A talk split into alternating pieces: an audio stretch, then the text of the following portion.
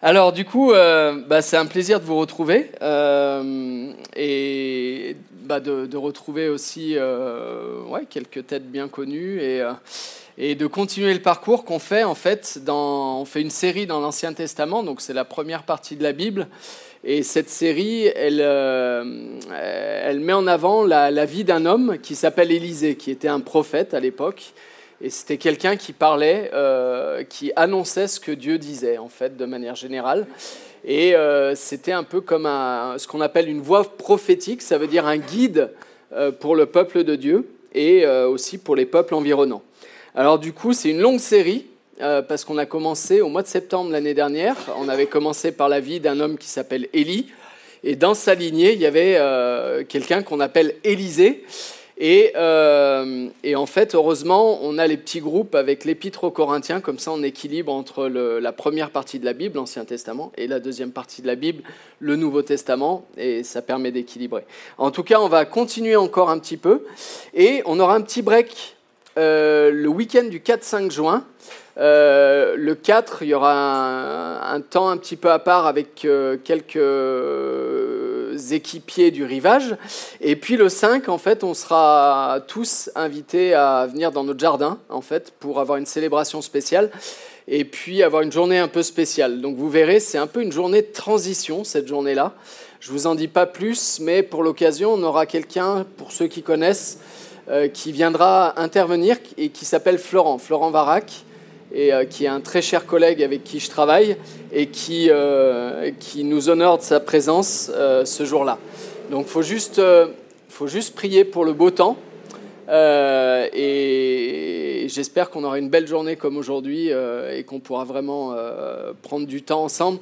Donc on aura une petite célébration, on enchaînera avec une collation et puis l'après-midi il y aura un petit, un petit jeu de test, un jeu de connaissances, vous verrez, ça va être plutôt sympa je pense. Alors, euh, c'est vrai que l'Église connaît une transition depuis quelques mois. Et cette transition, bah, c'est expliqué par le fait que Steve euh, prend sa retraite, euh, que pour ma part, ben, j'ai un engagement qui est très, je dirais, très prenant à l'extérieur avec, avec beaucoup de voyages. Et en fait, on est aussi dans, en phase de recrutement pour le rivage et probablement qu'on va embaucher dans l'avenir euh, Jean-Baptiste à mi-temps et ça nous permettra vraiment de, donner un nouvel élan avec une nouvelle génération. Ça fait huit ans que l'Église existe et, euh, en fait, euh, ça va être un temps de transition. Alors il y a forcément des flottements hein, pendant cette période parce que tout temps de transition, ben, c'est un peu déroutant pour tout le monde, mais en même temps, vu la qualité des personnes de l'Église, je suis sûr qu'on va s'en sortir. Euh, c'est très probable. En tout cas, dans le parcours du texte d'aujourd'hui, moi, je vous propose de travailler ensemble, parce que c'est à l'image du rivage. Et c'est pourquoi je vous propose d'être bien concentré sur le texte, parce qu'on va avoir un temps d'interaction derrière. Et c'est pour ça que j'ai mis les Bibles sur les chaises. Euh, normalement, les Bibles sont dans la même version que le texte qui va apparaître. Et en fait, euh, à la fin de la lecture du texte, on va pas faire une interro écrite, on va faire une interro orale. D'accord? Donc, euh, je vous propose une petite interro orale et je suis sûr que tout le monde va passer le test. Alors, prenez les Bibles qui sont sur les chaises et euh, je vous propose d'ouvrir les Bibles dans l'Ancien Testament, euh, donc dans 1 Roi 5, du verset 1 à 19. 1 Roi 5, du verset 1 à 19. 2 Rois, pardon. J'ai noté un, mais deux rois, euh, deux rois 5, pardon. Donc j'embrouille un peu le, truc. Euh, Luc, c'est quelle page 339. Donc page 339, dans 2 rois 5, du verset 1 à 19. Allez, on se lance. C'est une longue histoire, il y a plein de difficultés. Euh, c'est pas, pas compréhensible d'emblée. Mais, euh, mais d'une certaine façon, euh, non, ça marche pas ça. J'ai vu, c'est pas mal. Mais on en aura besoin parce qu'on peut pas mettre tout le texte, il est trop long. Donc du coup, en fait, euh, il, est, il, est, question de la guérison d'un homme, Naaman, qui est un chef militaire syrien. D'accord? Il fait pas partie du peuple de Dieu. C'est un chef militaire syrien. Alors on va lire. Naaman, le chef de l'armée du roi de Syrie, jouissait de la faveur et de l'estime de son seigneur car c'était par lui que l'Éternel avait donné la victoire aux Syriens. Toutefois, cet homme fort et vaillant était lépreux. Or, les Syriens avaient mené des expéditions et ils avaient ramené prisonnière une petite fille du pays d'Israël. Celle-ci était au service de la femme de Naaman. Et elle dit à sa maîtresse, Si seulement mon Seigneur pouvait voir le prophète qui se trouve à Samarie, il le guérirait de sa lèpre. Et ce prophète, c'est Élisée. Naaman alla dire à son Seigneur, La jeune fille du pays d'Israël a parlé de telle et telle manière. Et le roi de Syrie dit, Vas-y, Rends-toi à Samarie, je vais envoyer une lettre au roi d'Israël. Naaman partit, prenant avec lui 300 kilos d'argent, 70 d'or, 10 habits de rechange, et il apporta la lettre au roi d'Israël. Ça va, il, voyage léger, hein, on est d'accord Et celle-ci disait, maintenant que cette lettre t'est parvenue, tu sais que je t'envoie Naaman, mon serviteur, afin que tu le guérisses de la lèpre. Et là, le roi d'Israël, il réagit bizarrement. Après avoir lu la lettre, le roi d'Israël déchira ses habits et dit, Suis-je Dieu pour faire mourir et pour faire vivre? En effet, il s'adresse à moi afin que je guérisse un homme de sa lèpre. Sachez-le donc et comprenez-le, il cherche une occasion de dispute avec moi. Donc le roi d'Israël réagit très mal. Et lorsqu'Élisée, l'homme de Dieu, apprit que le roi d'Israël avait déchiré ses habits, il fit dire au roi, pourquoi as-tu déchiré tes habits? Fais-le venir vers moi, il saura qu'il y a un prophète en Israël. Naaman vint avec ses chevaux et son char, et il s'arrêta à la porte de la maison d'Élysée.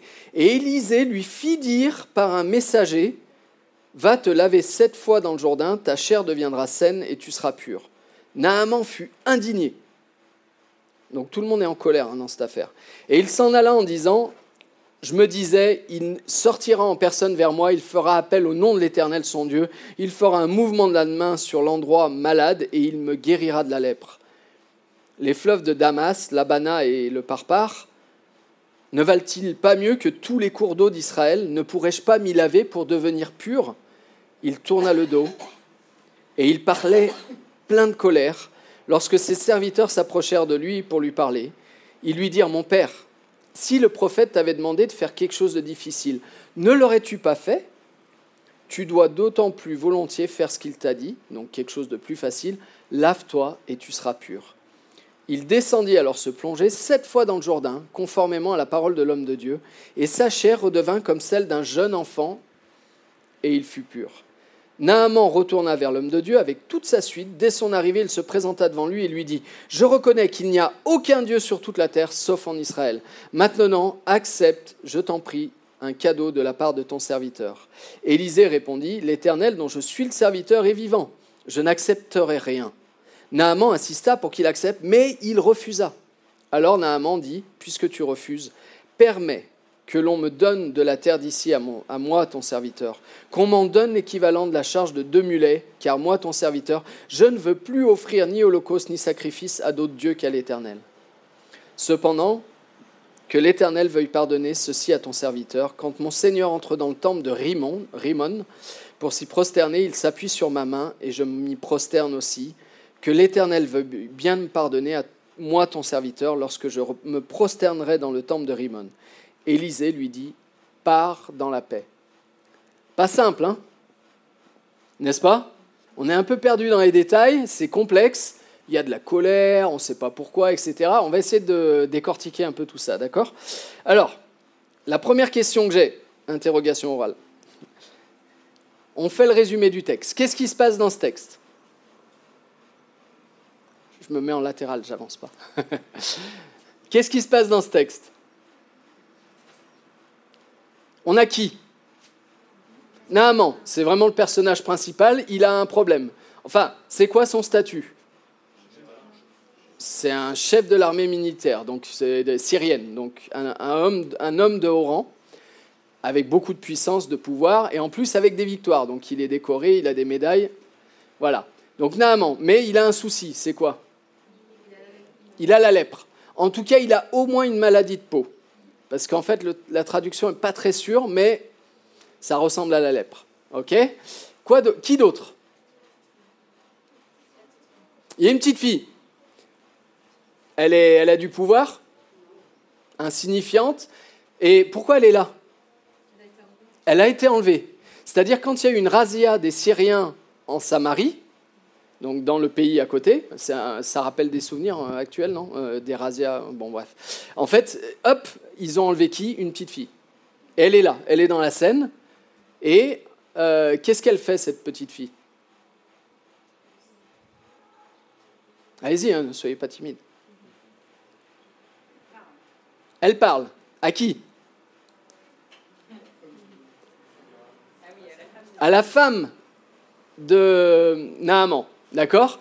Et en fait, elle lui dit, mais si seulement il pouvait voir Élisée, qui est un prophète et qui a accompli déjà quelques miracles et qui agit au nom de Dieu, d'accord? Alors du coup, hop, qu'est-ce qui se passe?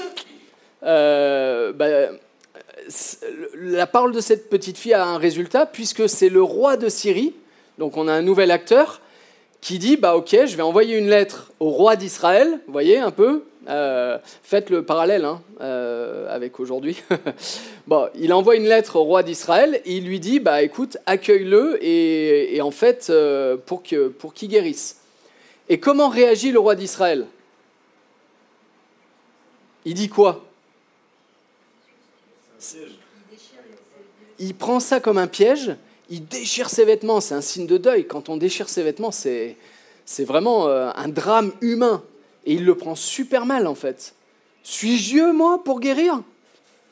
En fait, il me cherche des noises. C'est comme ça qu'il réagit. Mais nous, on a le, les éléments de l'histoire. Il ne cherche pas des noises. C'est qu'il y a un homme qui souffre, qui est malade et qui a besoin de guérison. Et il a, épuisé toutes les solutions. Et celle qui lui reste, c'est d'aller voir Élisée, l'homme de Dieu. Donc du coup, ce roi, bah, qu'est-ce qu'il fait? Il réagit super mal. Élisée est au courant de sa réaction et c'est lui qui prend le lead de la situation en disant fais-le venir à moi. Voyez un peu le. Et donc, euh, ben en fait, il va vers Élisée et on sait la suite. Élisée ne va même pas l'accueillir, il est à sa porte et les règles de, de l'époque, c'est normalement c'est de l'accueillir. Non, il envoie un serviteur, un messager, il lui dit tu vas faire ça. Donc sur le chemin retour, tu vas sept fois dans le Jourdain et je vous promets, hein, c'est pas le lac, lac d'Aix-les-Bains, le Jourdain. C'est, euh, la mare, quoi. En fait, euh, dès que on a le lac de Galilée, d'accord, et dès que le lac de Galilée commence à prendre sa source vers le Jourdain, pour ceux qui sont allés voir euh, sur place, en fait, le Jourdain, c'est vaseux, c'est, il y a plein de poissons-chats énormes. Ils sont pas beaux. c'est, pas du tout engageant, on va dire. Et quand on voit les belles rivières qui sortent des Alpes et à côté, euh, bah, en fait, une rivière comme ça, un peu polluée, on va dire, d'une certaine façon.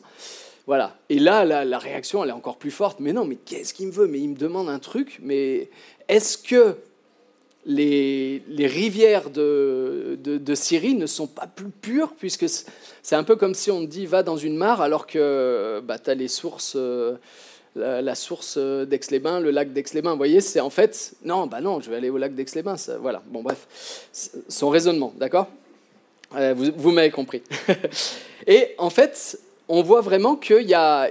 On est dans un contexte donc d'hostilité géopolitique, ok? Ah oui, il y a d'autres qui agissent. C'est qu'il y a Naaman, mais à la fin, il y a, il y a des personnes qui interviennent. C'est qui? Les serviteurs de Naaman. Et qui donne conseil à qui? Naaman, c'est un grand chef militaire ce sont les serviteurs de Naaman. Alors, vous me voyez venir. En fait, en étudiant le texte, je me suis dit que c'est le texte des contrastes. Et on va jouer, comme dans le jeu des sept différences, où on va essayer de faire le où est Charlie, vous voyez ce que je veux dire? Là, on va essayer de d'identifier les contrastes du texte. OK? Alors, c'est quoi les contrastes? Les contrastes dans ce texte? Qu'est-ce qui paraît apparaît comme un contraste dans le texte? Vous avez les Bibles en main normalement. Dites-moi ce qui apparaît, je dirais, pas naturel dans cette affaire. Quels sont les contrastes?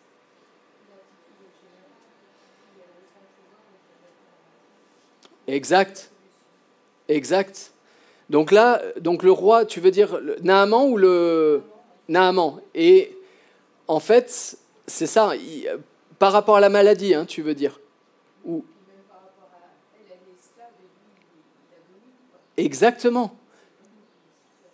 Et c'est une inversion en fait de situation, c'est-à-dire celui qui est le grand stratège dans l'affaire, c'est Naaman, Et finalement, c'est la petite fille qui a une parole d'autorité. C'est bien vu, vraiment bien vu. Quoi d'autre encore? Il y a d'autres. Il y en a plein.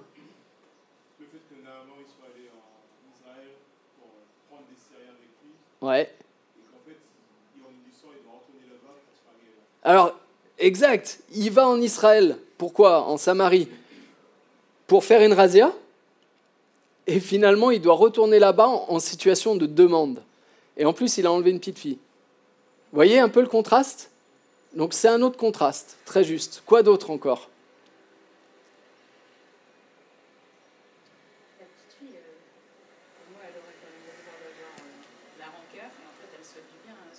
Exact. Imaginez, vous êtes enlevé. Franchement, la guerre, c'est la guerre. C'est pas beau. Ça veut dire qu'elle a vécu des traumatismes et malgré tout, elle aime son ennemi en disant mais si seulement. En fait, elle prend, elle a une attention marquée pour son maître, on appelle ça comme ça à l'époque. Et en fait, elle est là, elle, elle intercède pour lui hein, d'une certaine façon. Très juste. Quoi d'autre encore?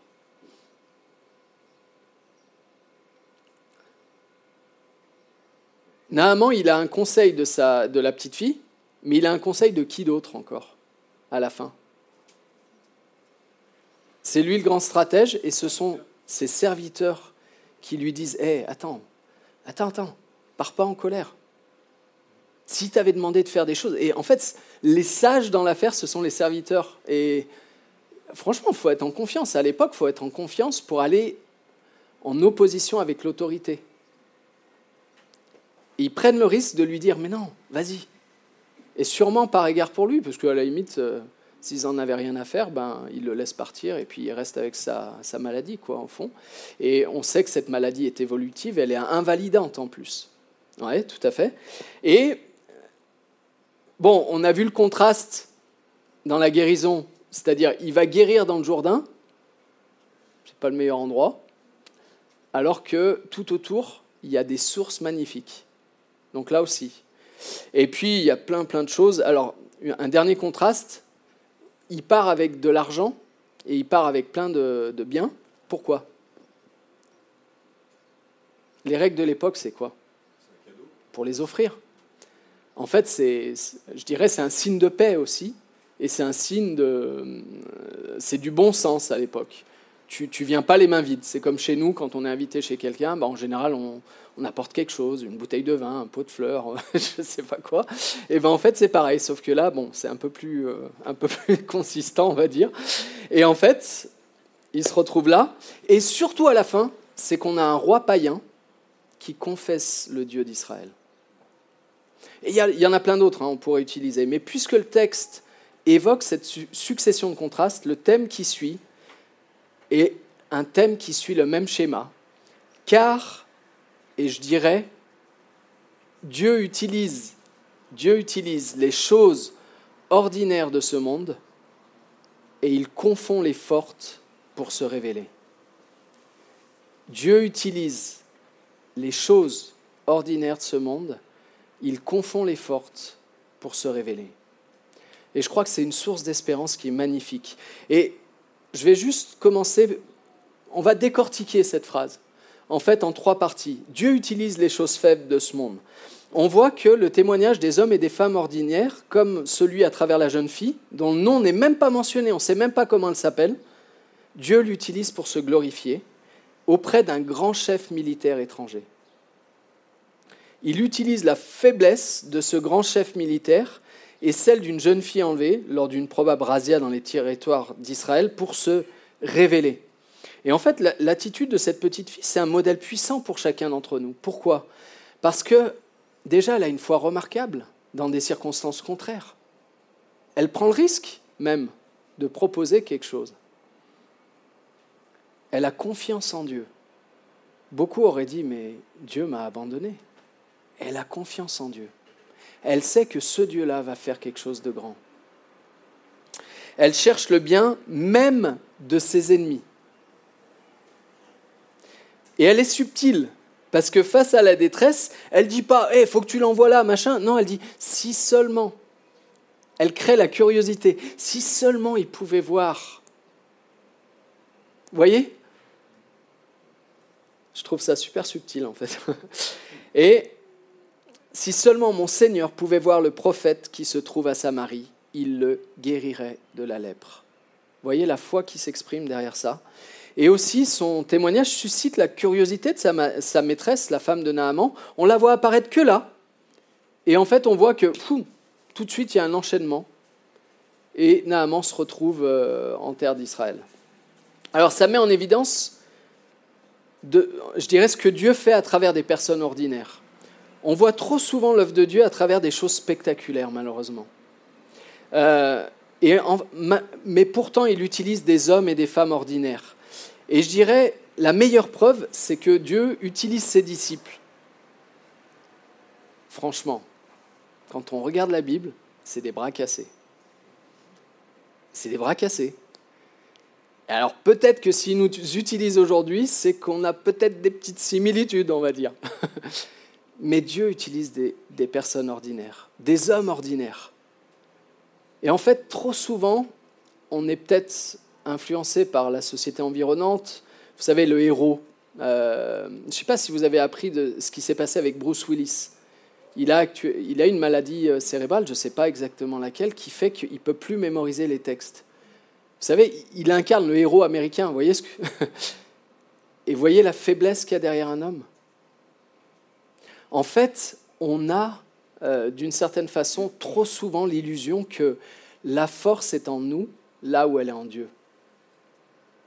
Dieu ne nous appelle pas à compter sur ce que nous sommes et sur ce que nous savons faire, même un grand chef militaire. Il utilise nos faiblesses. Jésus n'a pas choisi les grands de son époque, il a choisi des hommes ordinaires, des pêcheurs, des pêcheurs aussi, faibles et sans grande notoriété. Et pourtant, c'est à travers ces douze-là que nous sommes des héritiers. C'est parti d'eux. C'est parti d'eux. Et on est là à cause d'eux, ou grâce à eux. En fait, on ne doit pas voir la vie chrétienne comme on regarde les films hollywoodiens. Cette jeune fille, c'est un modèle de foi, et c'est pas pour rien dans le texte. Alors Paul déclare que c'est alors qu'il est faible qu'il se trouve fort, parce qu'à travers nos faiblesses, Dieu œuvre.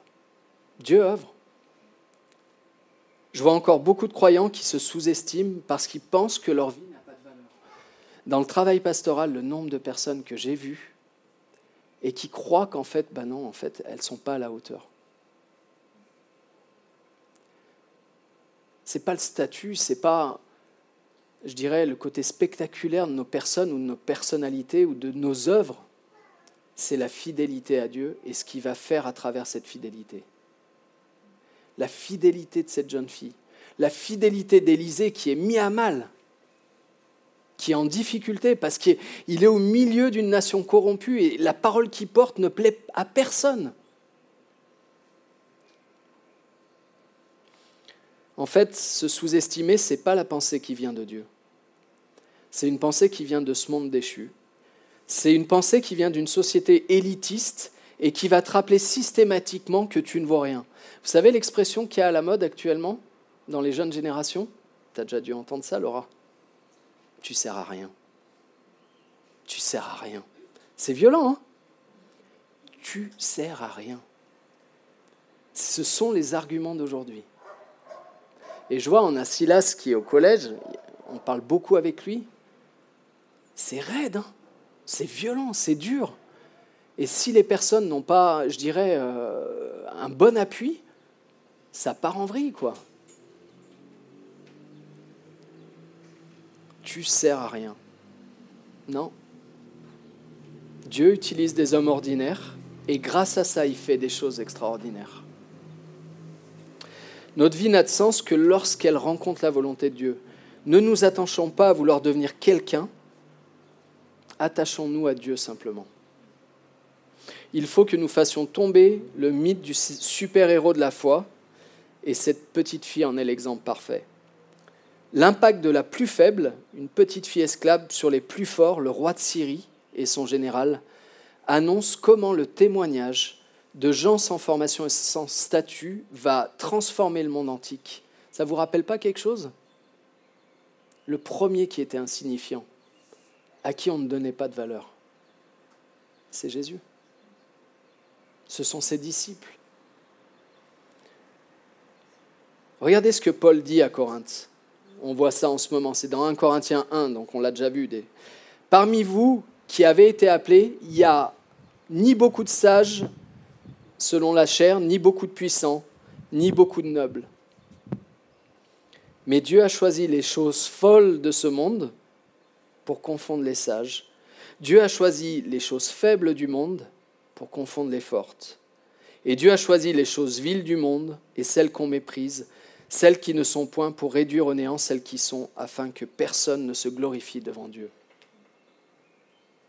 Toute la Bible manifeste que les choses se font à travers des faiblesses et que Dieu se glorifie à travers ça.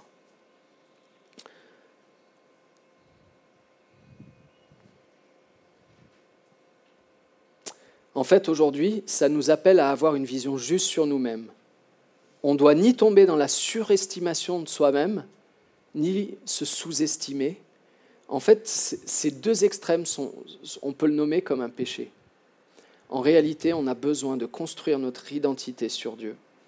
Ce qui donne la valeur à nos vies, c'est ce qu'elle contient, ce qu'elle représente, ça veut dire Christ. Vous savez, c'est un peu comme un écrin. Vous voyez un écrin?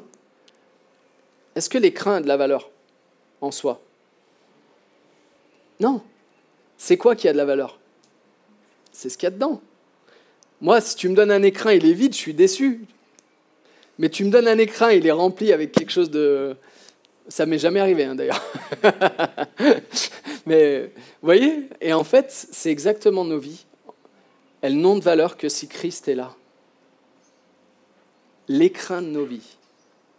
Et c'est un magnifique message, une magnifique source d'espoir. Alors le deuxième point, c'est que Dieu confond les choses fortes de ce monde. Là, Naaman est maître de guerre et il a la santé fragile. À l'époque, vous savez, c'est incurable. Le regard social est très négatif. C'est synonyme d'exclusion. Donc très probablement, Naaman sait que l'évolution de cette maladie va être dramatique pour sa vie. Il est reconnu. C'est un homme puissant. Il a du monde sous ses ordres. Et il sait qu'en fait, ça, tout ça va s'arrêter. Pourquoi? Parce que la maladie va être invalidante.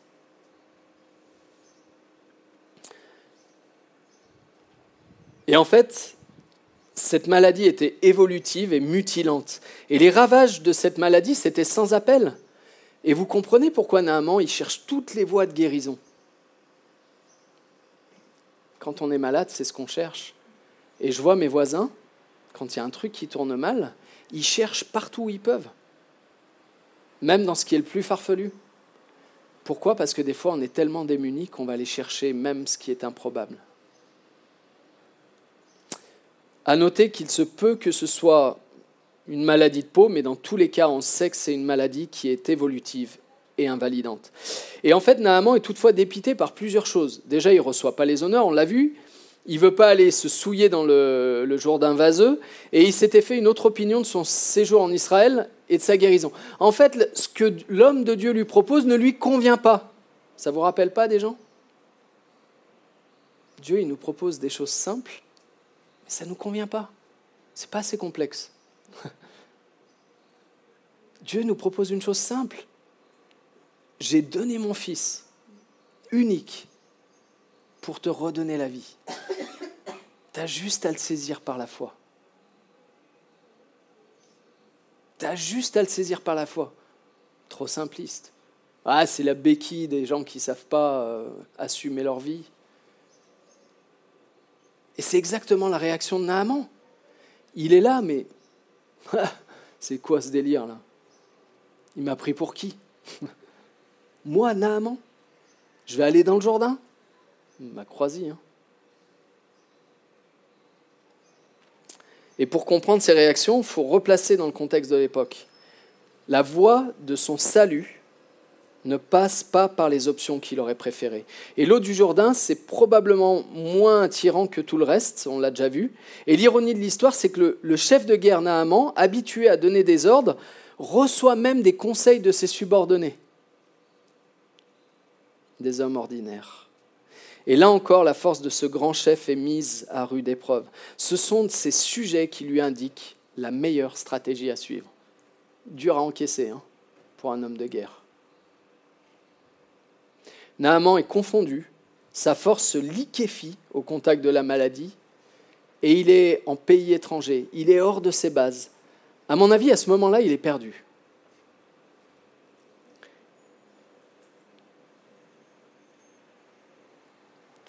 En fait, au final, on voit que cet homme influent va confesser une foi puissante, une foi authentique en Dieu.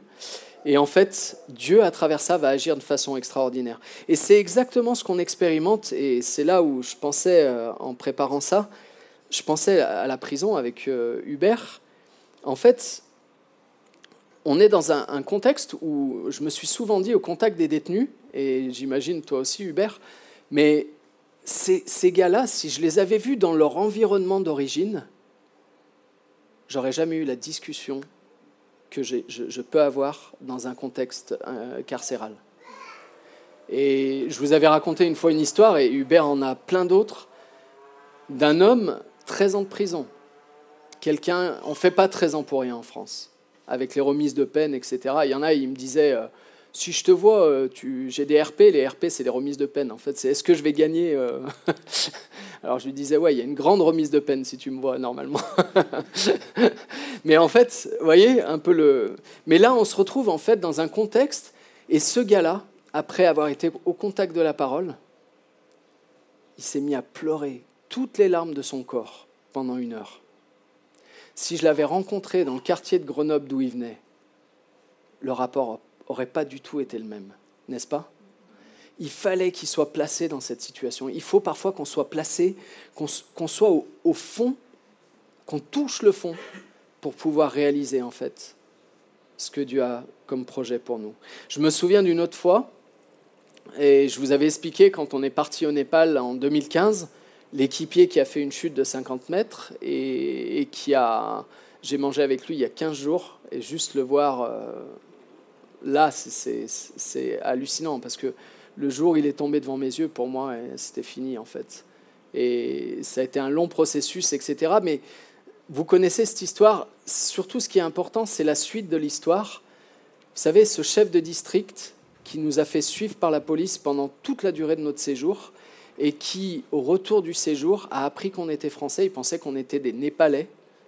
Euh, des Népalais, euh, comme on n'avait pas, en fait, euh, mon collègue avait un Népalais un peu approximatif, il n'avait pas utilisé le, bon pronom personnel. Donc au lieu de dire vous, votre honneur, il a dit vous. Vous voyez? Et en, népalais, quand tu as affaire à quelqu'un de, haut placé, faut dire azur. Et azur, ça veut dire votre majesté, vous voyez? Et en fait, un Népalais qui ne respecte pas ses règles, c'était catastrophique. Et c'est pour ça qui nous a fait suivre parce qu'il a cru qu'on lui manquait de respect. Mais à la fin, Dieu a utilisé ça comme source de témoignage.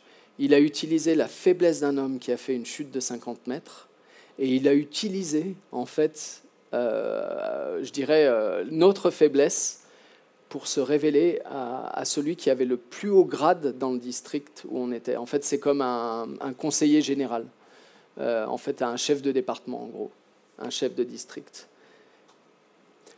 Ne nous laissons pas intimider par le statut des personnes, parce que Dieu renverse cet ordre pour se révéler. Et la plupart du temps, il le fait de manière miraculeuse, hors de nos plans. Il nous demande juste d'être fidèles et confiants. Il y a une autre chose que Dieu renverse à travers cette histoire, c'est aussi le rapport de force avec l'argent et les richesses.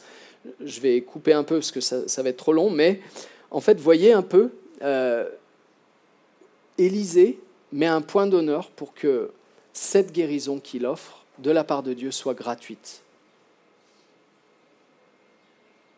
Le don de Dieu est un don gratuit. Ça ne se monnaie pas. On n'achète pas. Le salut ne s'achète pas. Tout se monnaie dans ce monde. Pas ça. N'oublions pas que les choses de la terre périront, et recherchons au contraire les choses d'en haut. Et puis le, un, des autres éléments dans le rapport de force, dans le fait que Dieu confond les choses fortes, bah, c'est peut-être un des plus grands problèmes humains. Ça commence par un O. R. L'orgueil. C'est une des choses fortes, c'est la, culture sous-jacente du peuple de Dieu de l'époque savez, en fait, ils pensaient que c'était eux qui avaient de la valeur et non le Dieu qu'ils représentaient. Et ils se sont fourvoyés. Et qu'est-ce qui s'est passé? Ils sont partis en déportation après. Ça un, en fait, c'est parti en vrille, mais étape après étape. Pourquoi? Parce que l'orgueil était là. Et il y avait sûrement de l'orgueil chez ce chef militaire aussi. Et au final, on voit à travers cette histoire que Dieu utilise un homme, Naaman, qui n'est pas dans les critères, et il utilise un grand chef païen, et en fait, il transforme, il bouleverse sa vie. Et vous savez, en fait, l'orgueil du peuple de Dieu à cette époque lui avait fait penser qu'en fait, il dominait sur tous les autres peuples. Mais en réalité, il ne dominait pas. Il devait être une source de bénédiction pour les nations. Et ils avaient transformé cette source de bénédiction en domination sur les nations. Et c'est là où, en fait, il s'était trompé. Et en fait, on voit que le modèle parfait, c'est celui de Christ. Il a quitté la plus haute marche, celle du trône, pour prendre la pire condition humaine, et il va mourir sur la croix. Mourir sur la croix, à l'époque, c'était la, la, pire des choses. Et c'est par cette humilité que Dieu va en fait l'élever. Et Philippiens 2 nous dit, il s'est humilié lui-même, se rendant obéissant jusqu'à la mort, même jusqu'à la mort de la croix. C'est pourquoi Dieu l'a souverainement élevé et lui a donné le nom qui est au-dessus de tout nom, afin qu'au nom de Jésus, tout genou fléchisse dans les cieux, sur la terre et sous la terre, et que toute langue confesse que Jésus est Seigneur à la gloire de Dieu le Père. Et au final, la gloire revient à l'Éternel, et Naaman confesse Dieu. Et c'est la fin de l'histoire. Hein. Il confesse Dieu. Et il est déjà dans le problème du retour. Mince, je vais retourner dans ma culture idolâtre. Et en fait, Dieu a utilisé ce moyen pour se révéler. C'est la troisième partie. À travers ces choses, Dieu révèle son plan. Il a montré son plan pour les nations. Et en fait, le problème de Naaman, c'est quand je vais rentrer, mince, je vais devoir aller dans le temple de Rimon. Qu'est-ce que je vais faire? Est-ce que je vais être puni parce que euh, je vais baigner dans cette idolâtrie? Et là, Élisée, confiant dans le fait que Dieu va faire grandir la foi de Naaman, qu'est-ce qu'il lui répond? C'est surprenant, hein? Il lui dit, mais je vais aller, je vais me prosterner là. Euh, il n'est est pas bien, parce qu'il sait que cette idolâtrie n'est pas la bonne. Qu'est-ce que Élisée lui dit? Regardez la fin du texte. Va en paix. Moi, je crois que je lui aurais fait euh, un peu la liste. Euh, bon, alors, peut-être tu peux faire ça pour éviter ça, machin. Non, Élisée, il a confiance dans le fait que Dieu va faire grandir la foi de Naaman et il lui dit va en paix. Il joue pas le légaliste parce qu'il sait qu'il va être confronté à une autre culture. Le peuple de Dieu a des règles très claires parce qu'il connaît Dieu. Mais ce peuple-là ne le connaît pas. Et on ne peut pas être plus royaliste que le roi. En fait, à partir du moment où on se retrouve confronté à d'autres cultures, on ne peut pas imposer une façon de penser on peut être témoin de Jésus. Et là, Élisée lui dit, va en paix. Moi, je trouve ça puissant, en fait, parce que c'est la confiance que Dieu va agir, confiance que Dieu va révéler son plan, la confiance que Dieu va utiliser Naaman pour se glorifier en Syrie. Et je pense qu'aujourd'hui, on a probablement des héritiers de la foi de Naaman. Probablement.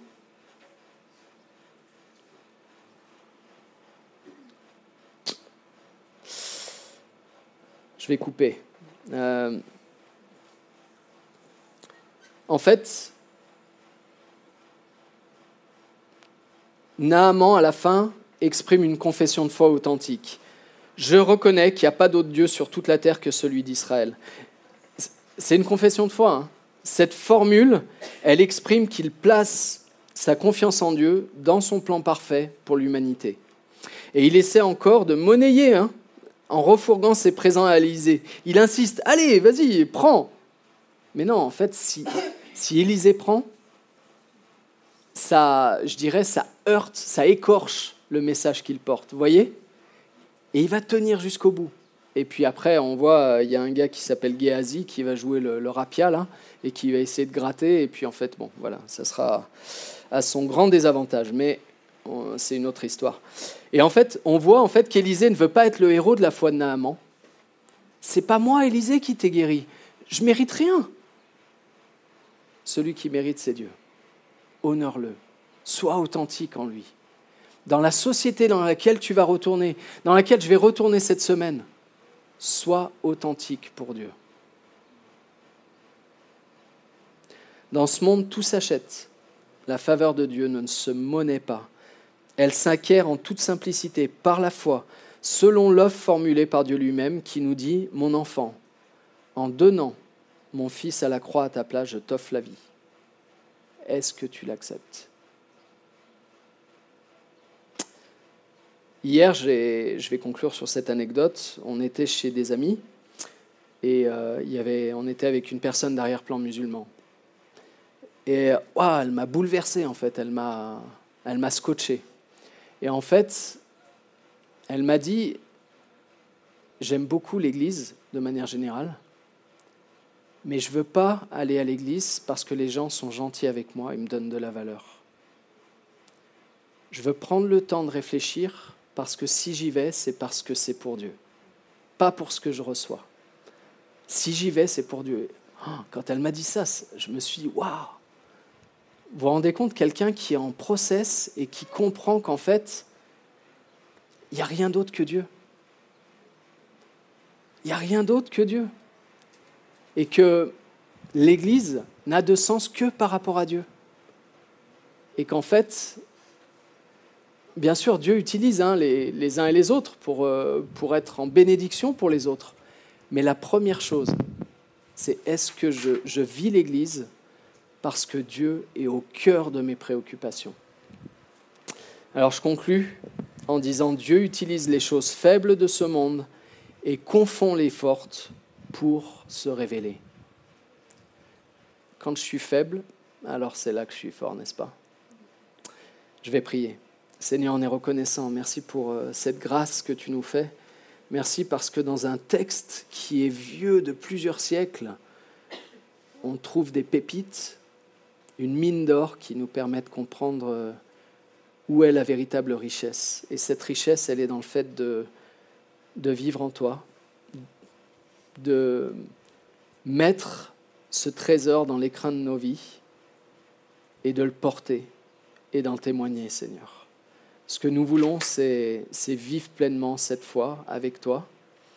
Et on se sent si faible, si petit, si ordinaire, et pourtant, c'est le plan que tu as pour faire des choses extraordinaires. Seigneur, nous voulons que tu te révèles à, celles et ceux qui ont besoin de toi et qui ne te connaissent pas encore, dans notre environnement, dans nos relations. En Jésus, Amen.